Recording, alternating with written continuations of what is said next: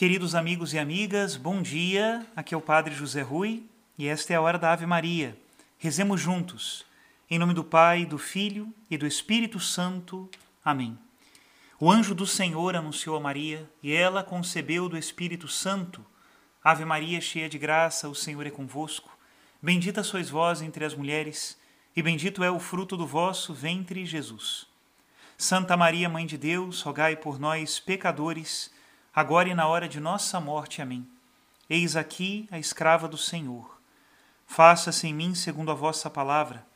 Ave Maria, cheia de graça, o Senhor é convosco. Bendita sois vós entre as mulheres, e bendito é o fruto do vosso ventre, Jesus.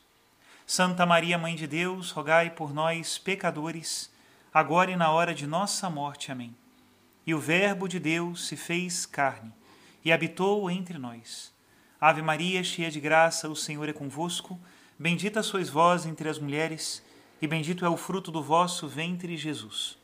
Santa Maria, Mãe de Deus, rogai por nós, pecadores, agora e na hora de nossa morte. Amém. Rogai por nós, ó Santa Mãe de Deus, para que sejamos dignos das promessas de Cristo. Oremos. Infundi, Senhor, em nossas almas a vossa graça, nós o suplicamos, para que nós que conhecemos pelo anúncio do anjo, a encarnação de Jesus Cristo, vosso Filho e nosso Senhor, cheguemos por sua paixão e morte de cruz à glória da ressurreição da carne, pelo mesmo Cristo nosso Senhor. Amém. Em nome do Pai, do Filho e do Espírito Santo. Amém. Queridos irmãos e irmãs, damos então continuidade à leitura da última parte do capítulo Evangelizadores com Espírito, da Evangelii Gaudium. E o subtítulo deste é a força missionária da intercessão. Diz assim o Santo Padre: Há uma força de oração que nos incentiva particularmente em gastarmos-nos na evangelização e nos motiva a procurar o bem dos outros. É a intercessão. Fixemos por momentos o íntimo de um grande evangelizador como é São Paulo para perceber como era a sua oração. Esta estava repleta de seres humanos diz ele na carta aos Filipenses: Em todas as minhas orações sempre peço com alegria por vós, pois tenho-vos no coração. Descobrimos assim que interceder não nos afasta da verdadeira contemplação, porque a contemplação que deixa de fora os outros é uma farsa. Esta atitude transforma-se também num agradecimento a Deus pelos outros. Assim diz também São Paulo na sua carta aos Romanos: Antes de mais nada, dou graças ao meu Deus por todos vós, por meio de Jesus Cristo. Trata-se, em verdade, de um agradecimento constante. Repete mais uma vez na carta aos Coríntios: Dou incessantemente graças ao meu Deus por vós, pela graça de Deus que vos foi concedida em Jesus Cristo. E na carta aos Filipenses, todas as vezes que me lembro de vós, dou graças ao meu Deus. Não é um olhar incrédulo, negativo e sem esperança, mas uma visão espiritual de fé profunda, que reconhece aquilo que o próprio Deus faz neles. E, simultaneamente, é a gratidão que brota de um coração verdadeiramente solícito pelos outros. Deste modo, quando um evangelizador sai da oração, o seu coração tornou-se mais generoso, libertou-se da consciência isolada e está ansioso por fazer o bem e partilhar a vida com os outros. Os grandes homens e mulheres de Deus foram grandes intercessores. A intercessão é como o levedo no seio da Trindade. É penetrarmos no Pai e descobrirmos novas dimensões que iluminam as situações concretas e as mudam.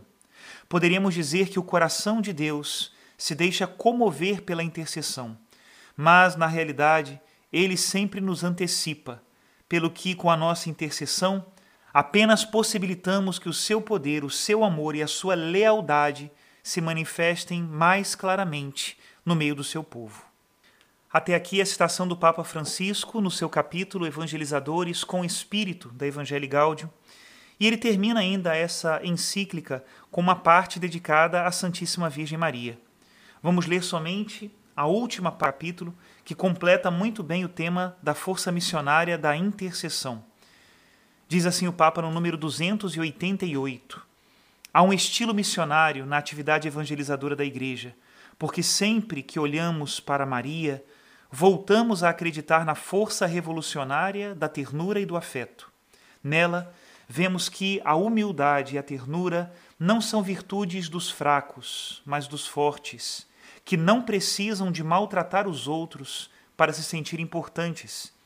Olhando para ela, descobrimos que aquela que louva a Deus, porque derrubou os poderosos de seus tronos e aos ricos despediu de mãos vazias, é a mesma que assegura o aconchego de um lar à nossa busca de justiça. É a mesma que conserva cuidadosamente todas as coisas, ponderando-as no seu coração.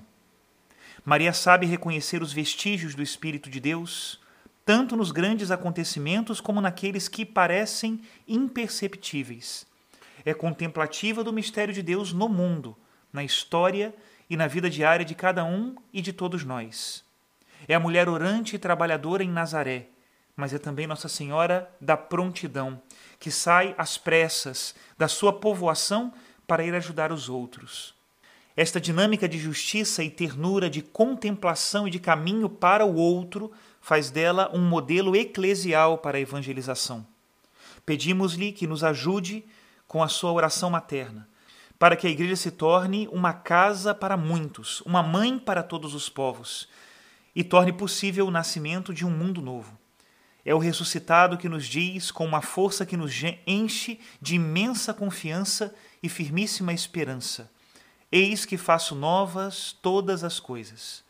Com Maria, avançamos confiante para esta promessa e lhe dizemos: Virgem e Mãe Maria, vós que, movida pelo Espírito Santo, acolhestes o Verbo da vida na profundidade da vossa fé humilde, totalmente entregue ao Eterno Ajudai-nos a dizer o nosso sim perante a urgência mais imperiosa do que nunca de fazer ressoar a boa nova de Jesus. Vós, cheia da presença de Cristo, levastes a alegria João Batista, fazendo exultar no seio de sua mãe. Vós, estremecendo de alegria, cantastes as maravilhas do Senhor.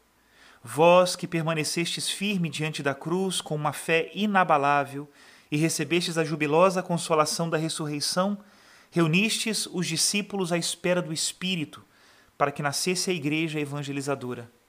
Alcançai-nos agora um novo ardor de ressuscitados, para levar a todos o evangelho da vida que vence a morte. Dai-nos a santa ousadia de buscar novos caminhos, para que chegue a todos o dom da beleza que não se apaga. Vós, Virgem da escuta e da contemplação, Mãe do amor, esposa das núpcias eternas, intercedei pela Igreja, da qual sois o ícone puríssimo, para que ela nunca se feche nem se detenha na sua paixão por instaurar o reino. Estrela da nova evangelização, ajudai-nos a refulgir com o testemunho da comunhão, do serviço, da fé ardente e generosa, da justiça e do amor aos pobres, para que a alegria do Evangelho chegue até os confins da terra e nenhuma periferia fique privada da sua luz. Mãe do Evangelho vivente, manancial de alegria para os pequeninos, rogai por nós. Amém. Aleluia. Até aqui o documento do Papa Francisco. Pedimos ao Senhor nosso Deus que nos envie do céu um sopro renovado para uma missionaridade efetiva da Igreja nós nascemos a partir de uma missão: ide e ensinai. Sejamos corajosos no ensino da verdade do Evangelho, com a palavra e com a vida. Que Deus abençoe a todos, em nome do Pai, do Filho e do Espírito Santo. Amém.